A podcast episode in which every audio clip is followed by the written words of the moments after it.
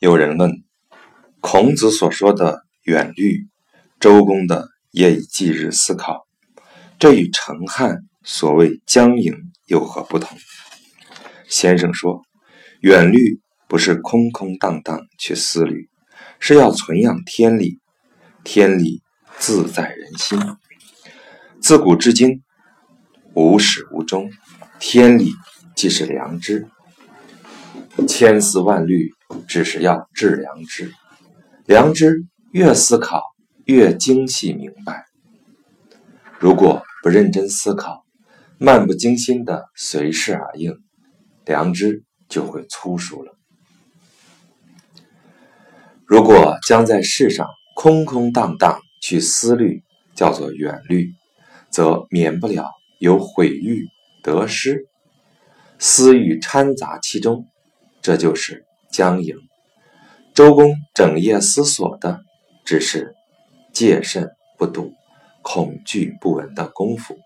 明白这一点，就能明白周公的境界与僵营的区别。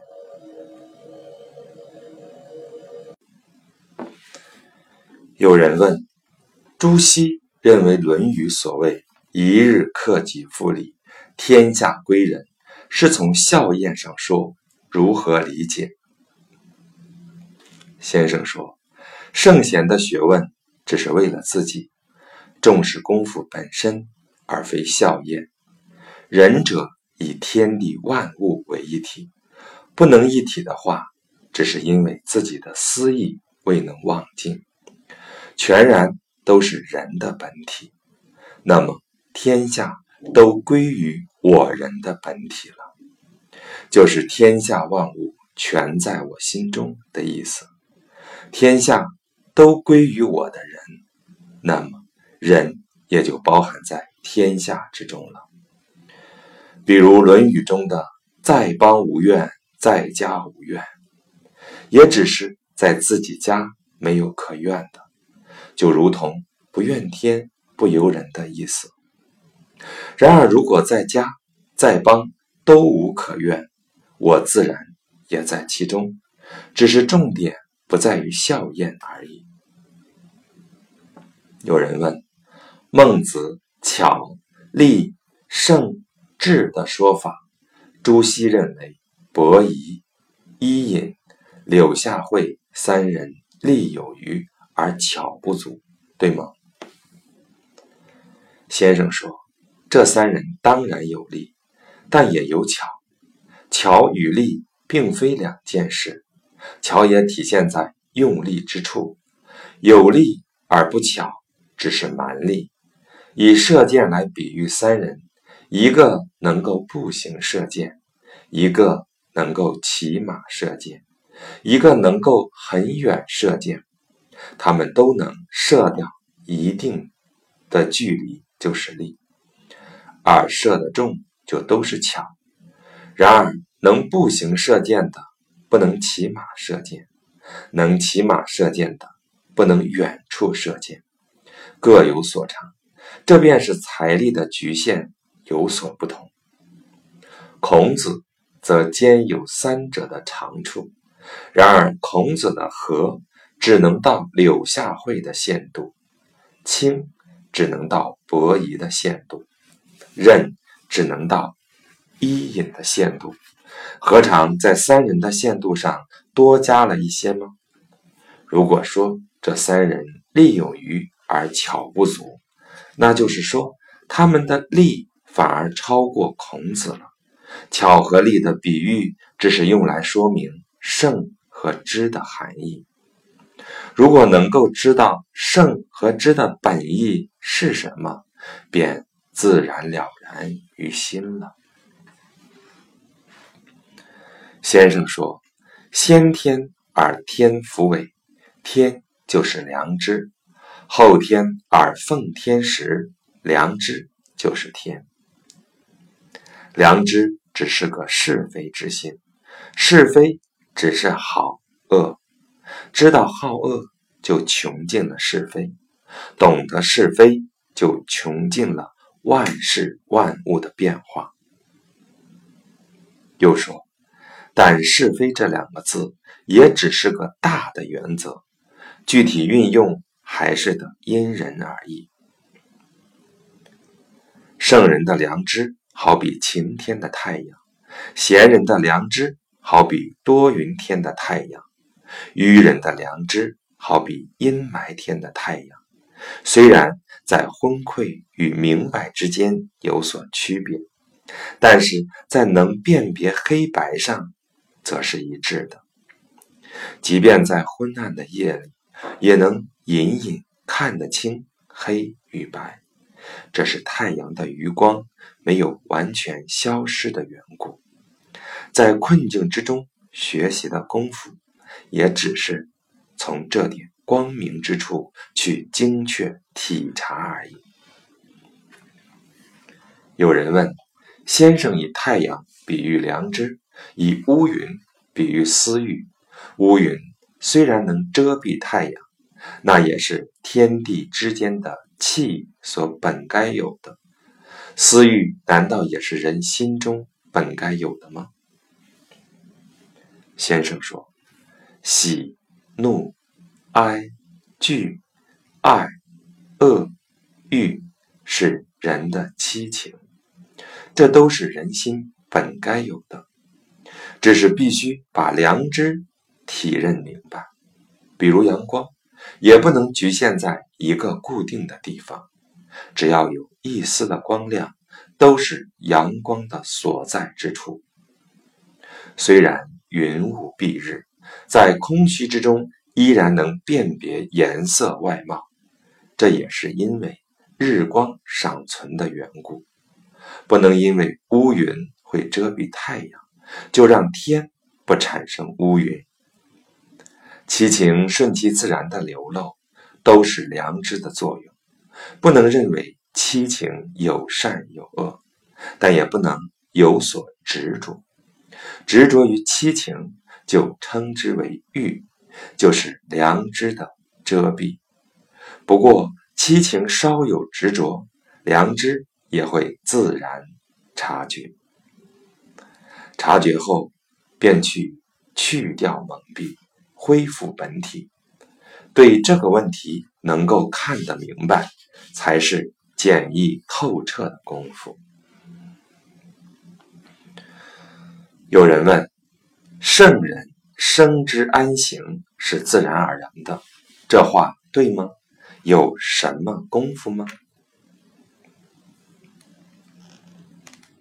先生说：“知行二字就是功夫。”但是有深浅难易的区别。良知原本是经察明白的，比如想要孝顺双亲、生之安行的人，只要依此良知，切实的去孝亲即可；学之力行的人，只要时时反省觉察，努力按照良知去尽孝而已。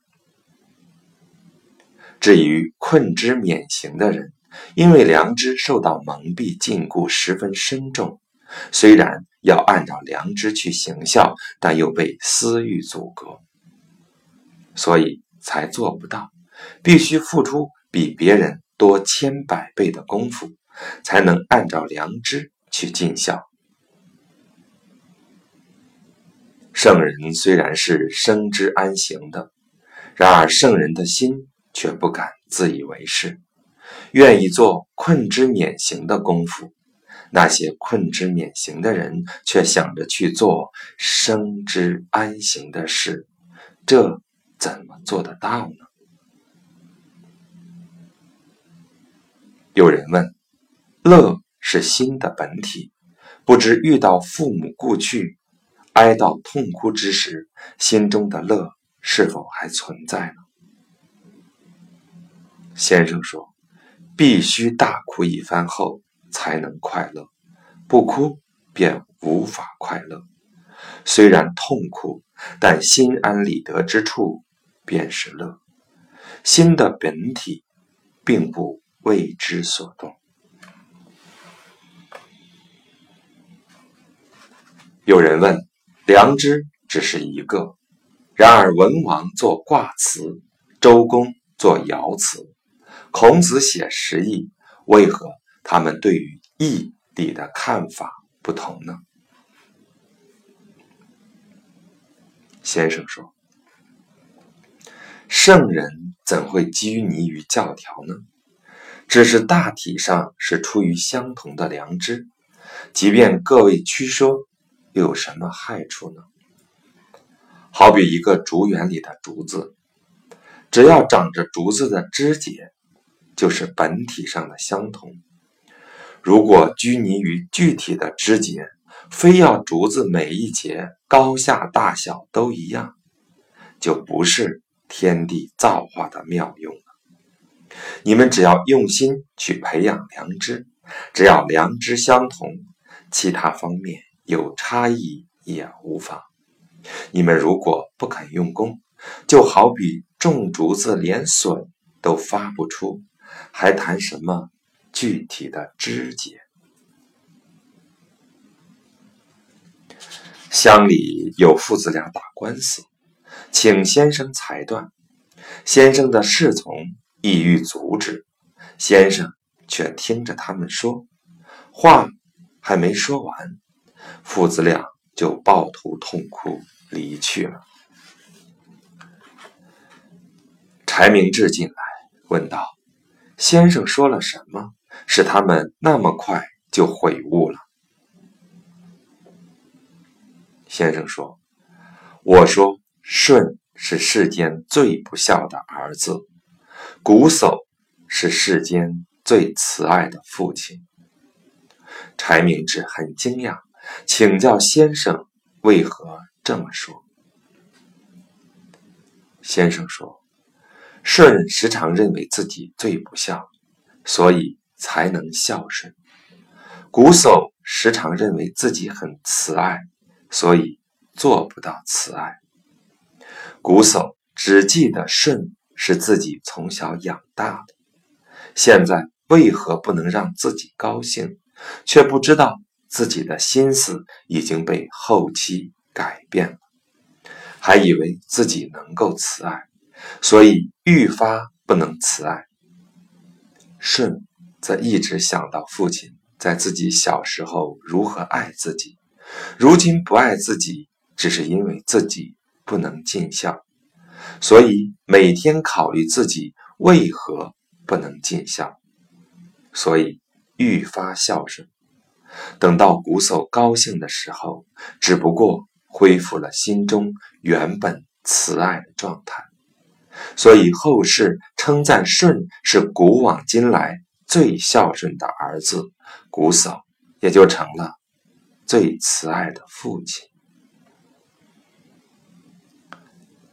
先生说，有农夫来向孔子请教时，孔子并非预先有知识来应对他，心中只是空空如也。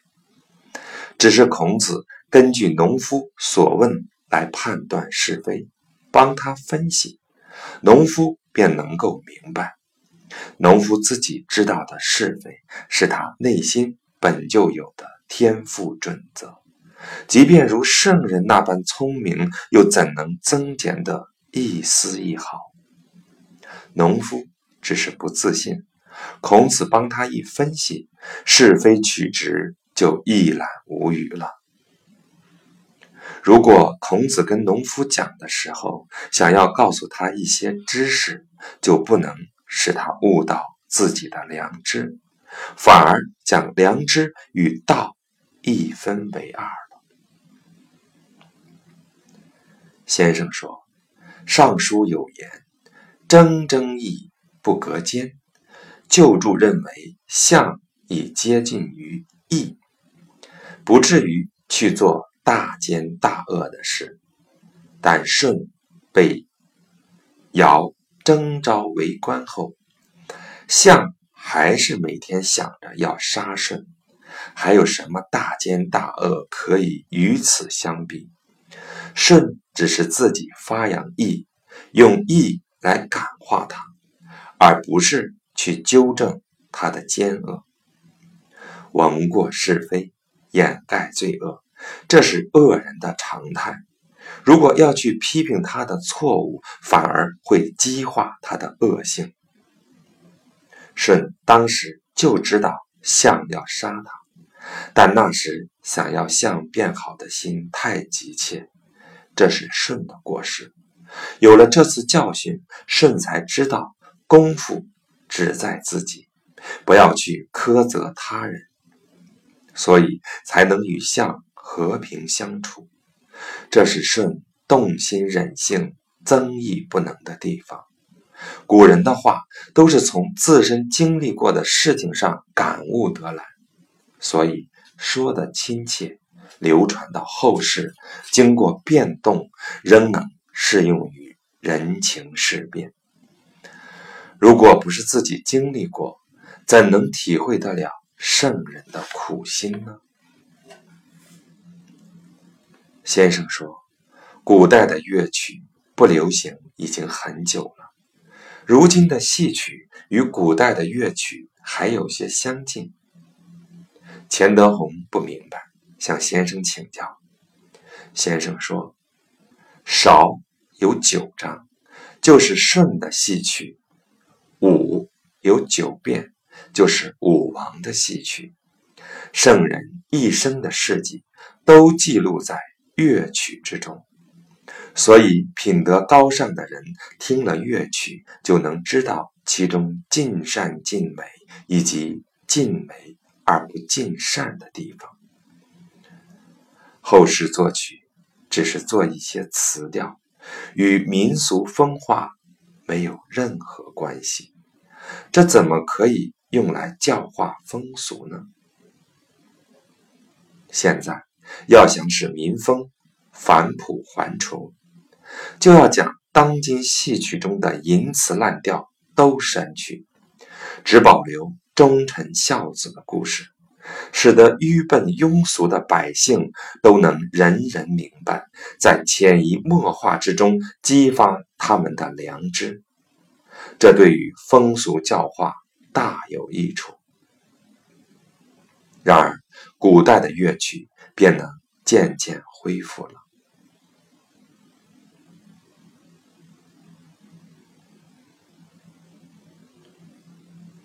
钱德洪说：“我要寻找原声，却找不到，恐怕古代的乐曲也难以恢复吧。”先生说：“你说的原声去哪里找呢？”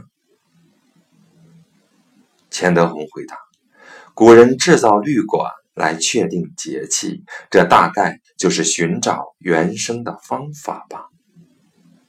先生说：“如果你要在草灰稻谷里寻找原声，就好像在水里捞月，怎么可能找得到呢？原声只在你心中寻找。”钱德洪说：“如何在心中寻找？”先生说。古人治理天下，先讲人心存养的中正平和，然后制作音乐。比如在此吟咏诗歌，你的心气平和，听的人自然能感到愉悦兴奋。这就是原声的发端。尚书说：“诗言志，志便是乐的根本。”歌咏言，歌便是作乐的根本。声一咏，律和声，音律只要声音和谐，和谐的声音就是治律的根本，何曾向外求过？钱德洪说：“那么古人制作律管来确定节气的方法是根据什么呢？”先生说。古人具备中正平和的心体，才制作乐曲。我中正平和的心体原本与天地之气相对应，测定天地之气，协调凤凰的声音，不过是为了验证自己的气是否中正平和。这些都是制成音律之后的事了，并非。根据这些来制作音律。如今要用律管来确定节气，必须先确定冬至的日子。但是到了冬至的子时，又怕时间不准确，这又要去何处寻找标准呢？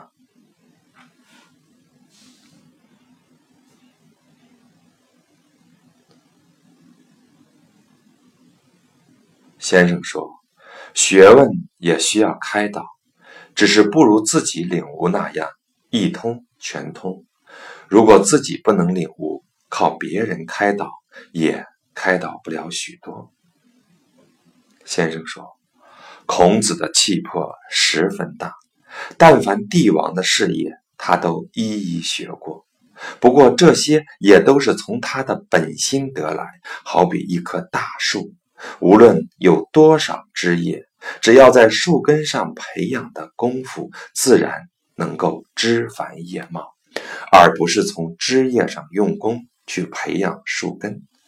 学者学习孔子，不在自己的心体上用功，却时刻想着去学孔子的气魄，这是把功夫做颠倒了。人有过错，如果多在过错上用功，就好像修补打碎的瓦罐，时日一长，必然会产生闻过是非的毛病。现在的人吃饭，即使没有事情要等着做，心中也常常不能宁静，只是因为心忙惯了，所以收不住了。琴瑟与书籍，为学之人不能没有，因为有了这些事情来安定心，就不至于放纵了。先生感慨道：“世上懂得学问的人，只要这些毛病改不掉，就不是善与人同了。”欧阳成一说：“这毛病。”也只是因为好高骛远，不能忘掉私意罢了。有人问：良知原本是中正平和的，为何却有过与不及的情况？先生说：知道自己在哪里过与不及，就是中正平和的良知。先生说：所恶于上。便是良知，勿以始下，便是致良知。先生说，苏秦、张仪的才智也具备了圣人的资质。后世的事业和文章，许多豪杰名家只是学到了苏秦、张仪的皮毛。苏秦、张仪的学问，擅长揣摩人情，没有一点不切中要害的，所以他们的学问不能穷尽。张仪、苏秦也是窥见了良知的妙用，只是把它用在不好的地方罢了。有人向先生请教未发与已发，先生说。只是因为后世儒者将未发和已发分开来说，我只能劈头盖脸先说没有未发和已发，让学者自己思考。如果说有未发和已发，听的人仍然摆脱不了后世儒者的见解。如果真的能够懂得没有未发和已发之分，即便说个未发和已发。也无妨，因为原本就有未发和已发存在。有人问：未发未尝不平和，已发未尝不中正？好比钟声，没有敲时，不能说没有声音；敲了，也不能说就有声音。但毕竟有敲和不敲的区别，是这样吗？先生说：“不敲时的钟声原本是惊天动地的，敲了后的钟声原本是寂寞无声的。有人问：古人论性的说法各有异同，谁的说法可以作为定论呢？先生说：性没有定体，关于性的说法也不存在定论。有的人从本体上说，有的人从发用上说，有的人从源头上说，有的人从流弊上说。总而言之，只是一个性。只是见解有深有浅罢了。如果执着于一家之言，便流于偏颇了。性的本体原本无分善恶，在作用上也只是可以为善，可以为不善的。性的流弊也是有一定的善，一定的恶的。好比眼睛，有高兴时的眼睛，有愤怒时的眼睛。直视时就是正面看的眼睛，偷看时就是窥视的眼睛。总而言之，只是同一个眼睛。如果看到愤怒时的眼睛，就说没有高兴时的眼睛；看到直视时的眼睛，就说没有窥视时的眼睛。这就都是执着，显然是错误的。孟子说性。都是从源头上说的，也只说了个大概。荀子说性恶，是从流弊上说，也不能认为他说的就一定不对，只是认识的不精到而已。但一般人却失去了心的本体。那人问：孟子从源头上说性，要人用功。从源头上开始就明白透彻。荀子从流弊上说性，所以在功夫上就舍本逐末，白费了许多力气。先生说：“是的。”先生说：“用功到纯粹之处，就越难诉诸言语，说理也就越难。”如果执意在精微之处探求功夫的全体，反而被遮蔽了。杨戬并非没有见识，他只是执着在无声无味中去体认罢。人在一日之间，从古至今的世界都能游历一番，只是人自己没有意识到罢了。夜晚清爽明白之时，没有视觉和听觉，没有思想和作为，心中淡然平静，就是伏羲的时代。清晨时，人神清气爽，安定庄严，便是尧舜的时代。中午以前，人们礼貌交往，秩序井然，就是夏商周的时代。中午以后，人的精神昏闭，往来杂扰，就是春秋战国的时代。等到夜晚渐渐昏暗，万物休息，景象寂然，便是人与物都消失一尽的时代。学者如果能够坚信良知。不为气的变化所扰乱，就能一直做伏羲时代的人。薛尚谦、邹谦之、马子翠、王寅坐在先生旁，感叹先生从平定宁王之乱以来，天下诽谤议论的人越来越多。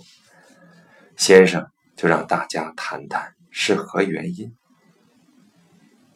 有人说是因为先生的功业权势日盛，天下嫉妒的人越来越多；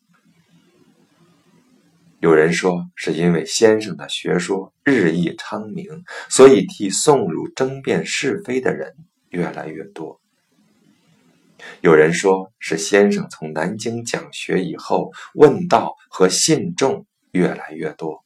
所以，四面八方的排挤阻挠也越来越多。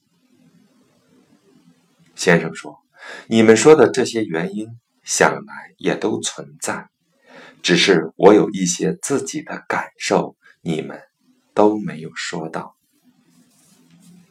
大家向先生请教，先生说：“我到南京以前，还有一些相怨的想法，如今我确信良知能够知道真是真非。”便放手去做，不去遮掩。我如今才有狂放的心胸，即便天下人都说我做的不如说的好，也没有关系。薛尚谦起来说：“相信这个道理，才是圣人真正的血脉。”先生点化人，一句话就能使人有很深切的感受。一天。王寅出门归来，先生问他：“出门看到了什么？”王寅回答：“我看到满街都是圣人。”先生说：“你看到满街都是圣人，满街的人倒看你是个圣人了。”有一天，董云外出归来，见到先生说：“今天看到一件怪事。”先生问：“什么怪事？”董云说：“我看到满街都是圣人。”先生说：“这不过是平常事，有什么好奇怪的？大概是因为王寅的风冷与棱角不能收敛，董云则是恍然有所领悟，所以对同一个问题，先生的回答不同。”这大概是针对他们的话来开导他们。钱德洪、黄正之、张书谦、王基丙戌年参加会试回来，途中讲授先生的学说，有人信，有人不信。先生说：“你们一个个都扮作圣人去跟人讲学。”别人看到圣人来了，都害怕逃走了，怎么能讲得通呢？必须扮作迂夫迂妇的模样，才能与人讲学。钱德洪又说：“如今要分辨人品的高下最为容易。”先生说：“何以见得？”钱德洪说：“先生好比眼前的泰山。”如果有人知道仰望先生，大概就是不长眼的人吧。先生说：“泰山不如平平地广大，平地有什么值得仰望的？”经过先生的一言点化，便破除我们多年来好高骛远的毛病。在座之人，没有不感到心惊的。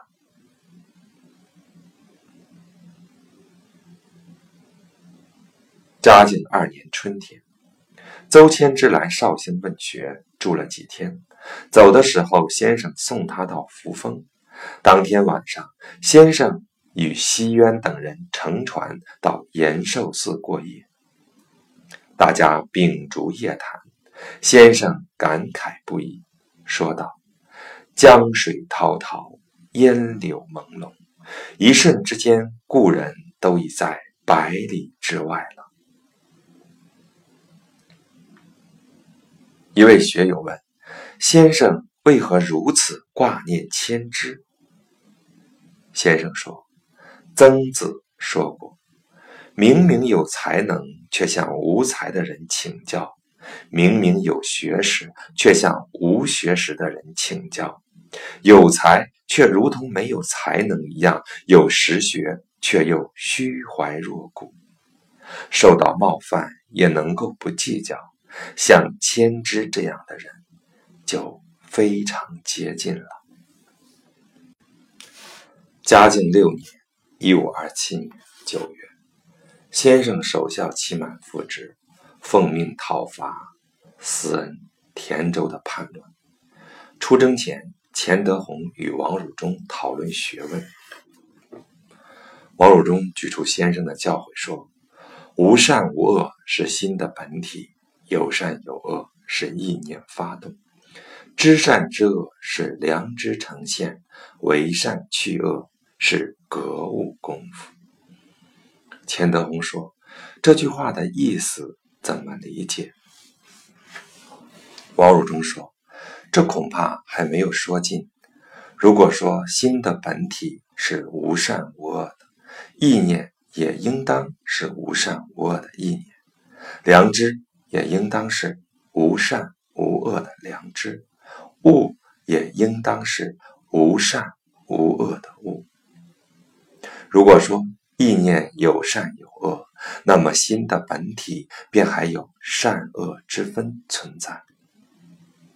钱德洪说：“心的本体是天所赋予的本性，原本就是无善无恶的。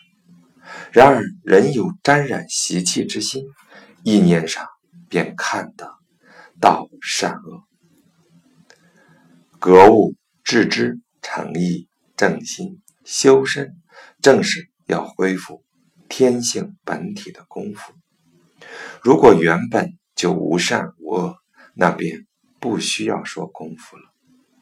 当天晚宴，两人陪同先生一起坐在天泉桥上，各自说了自己的观点，请先生指正。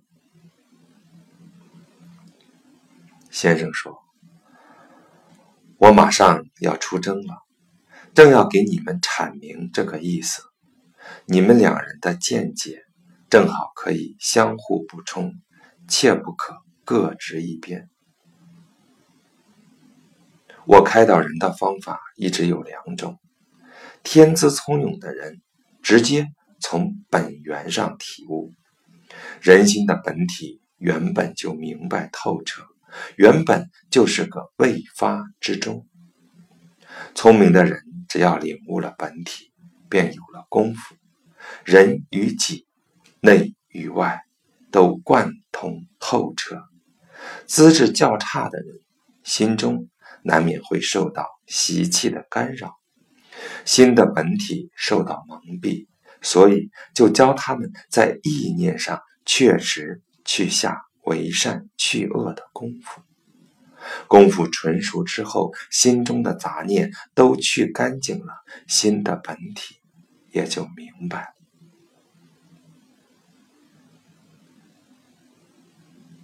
汝中的见解是我这里开导天资聪颖之人的，德宏的见解是我这里开导天资较差之人的。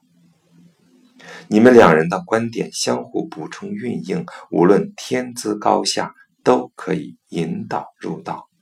如果各执一边，当下就会有许多人不得入道，对于道也不能穷尽。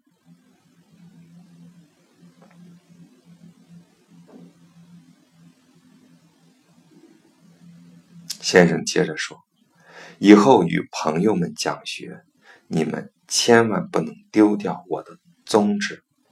无善无恶是心的本体，有善有恶是意念发动，知善知恶是良知呈现，为善去恶是格物功夫。只要照我的话，随人所需进行指点，便不会有什么差错。这本来就是。一以贯之的功夫，天资聪颖的人世间难遇，本体和功夫领悟就能全然明白。即便是颜回、程汉先生都不敢当，怎能轻易期望别人呢？人有习气沾染。不教人在良知上切实的下为善去恶的功夫，只凭空去思考心体一切事情都不切实应对，只会养成好虚喜静的毛病。这不是小病小痛，不能不早向你们说清楚。这一天，钱德洪与王汝中都有所醒悟。先生刚回到绍兴时，前来拜访的朋友还寥寥无几。后来四面八方前来拜访的人越来越多，嘉靖二年（一五二三年）以后，围绕先生居住的人也越来越多。天妃、光香两寺，每间屋里时常有几十人一起吃饭。晚上没有躺卧的地方，就轮流睡觉，歌声通宵达旦。南镇、雨穴、阳明洞等山中远近的寺庙，凡是一步便能到的，都有同道们居住的地方。先生每次讲学。前后左右四周围听的人常常不下数百人，迎来送往，一个月当中没有间断过十日。甚至有人听讲了一年多，先生还不能完全记住他们的名字。每次分别时，先生常常感慨地说：“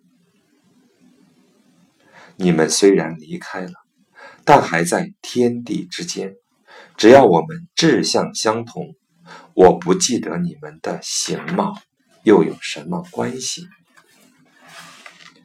学生们每次听完先生讲学，出门时无不欢呼雀跃。我曾听同门师兄说，以前在南京讲学，向先生求教的朋友虽然多，但远不如。在绍兴那么隆盛，这固然是先生讲学时日久了，获得的信任越来越多，但关键还是先生的学说日益精进，感召学生的时机和方法巧妙无比，效果自然也会不同。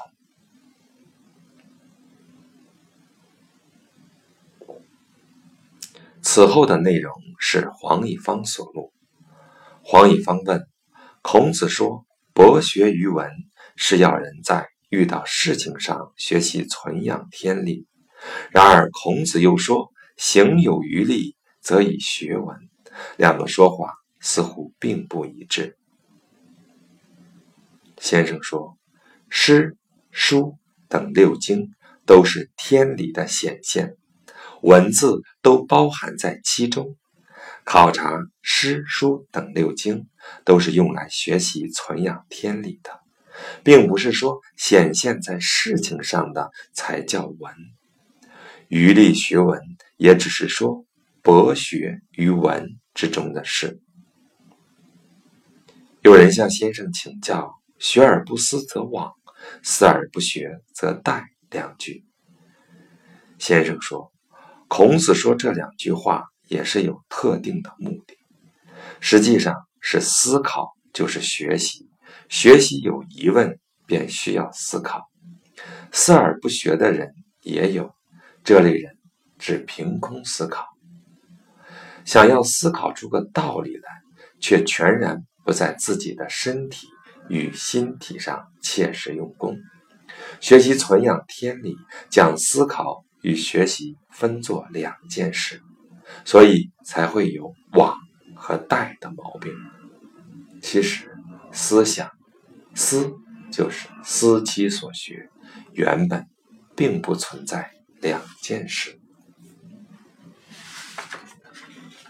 先生说，程颐先生解释格物为天下，格天下之物。天底下那么多物，要怎么去格呢？还说一草一木都有理，如今要怎么去格呢？纵然能够格草木的道理，又如何用来作用于自己，来成自己的意念呢？我把“格”字解作“正”字，“物”字解作“视”字。大学所谓身，即是耳、目、口、鼻、四肢。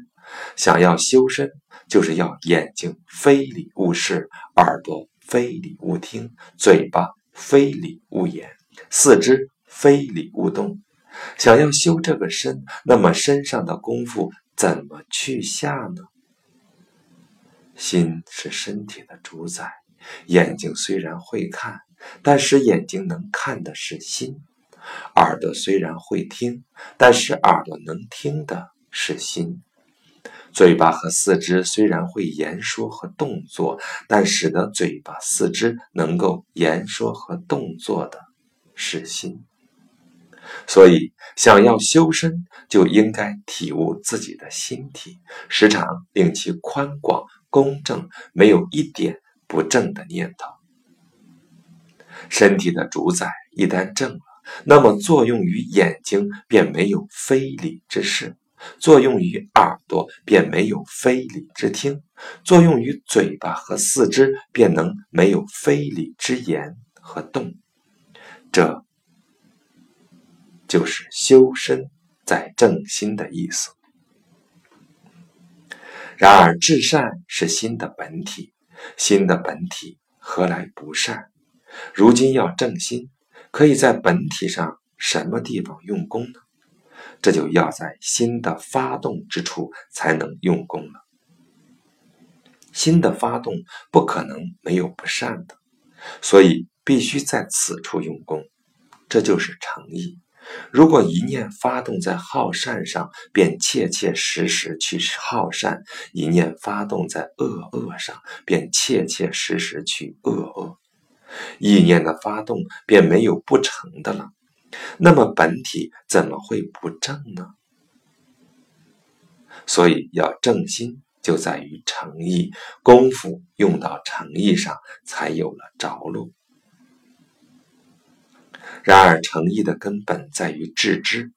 朱熹所谓“人虽不知而以所独知”，正是我们心中良知的所在。然而，知道善却不依良知去做，知道不善却不依良知不去做，良知便被遮蔽了。这就是不能治良知。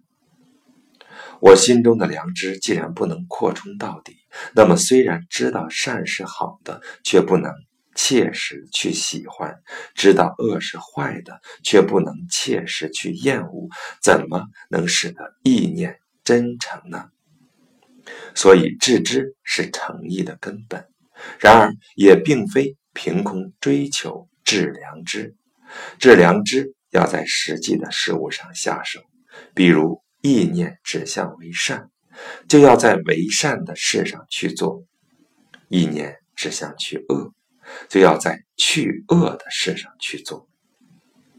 去恶固然是纠正不正的念头，使其归于正；为善则是不善已经得到纠正，也同样是纠正不正的念头，使其归于正。这样，我们心中的良知。便没有私欲蒙蔽，才能扩充到极致。好善恶恶的意念发动，才没有不真诚的。诚意功夫的切实下手之处在于格物。如果像这样格物，人人都能做到，人人都能成为尧舜，正是这个意思。先生说，人人都说格物。要遵照朱熹先生的教诲，但他们何曾切实把朱子的学说付诸实践？我曾经认真实践过。早年，我同一名姓田的朋友一起讨论，认为做圣贤就要革尽天下之物，但哪能有那么大的力量呢？我就指了指庭前的竹子，让他去革革看。他从早到晚。去穷革竹子的道理，殚精竭虑，到了第三天，便因为劳心劳神生了病。当时我说他是精力不足，于是我就自己去割竹，从早到晚的割，也没看出道理。到了第七天，我也劳思治病了。于是我们互相感叹。认为圣贤是做不成的，没有那般大的力量去格物。然而在贵州农场的三年，我对格物的道理有了自己的心得，才知道天下的事物本来就没什么可以格的。格物的功夫，只需要在自己的身体和心灵上做，这才相信人人都可以成为圣人，才有了一分传播圣人之道的担当。这个道理，我要让诸位都知道。弟子中有人说，邵端峰认为儿童不能格物，只能教给他们洒水扫地、酬答宾客的道理。先生说，洒水扫地、酬答宾客就是一件事，儿童的良知只到这个程度，便教他们洒水扫地、酬答宾客。就是实现他们那一点的良知，又比如儿童知道敬畏师长，这也是他们的良知所在。所以，即便他们正在嬉戏玩耍，见到师长也会去打工作揖，这是他能格物、尊敬师长的良知。儿童有儿童自己的格物与知之。先生又说：“我这里说的格物，从儿童到圣人，都是这样的功夫，只是圣人格物功夫更纯熟，不需要费力气。这样的格物，即便是卖柴的人也能做到，即便是公卿大夫，甚至到天子，也都是这样做。”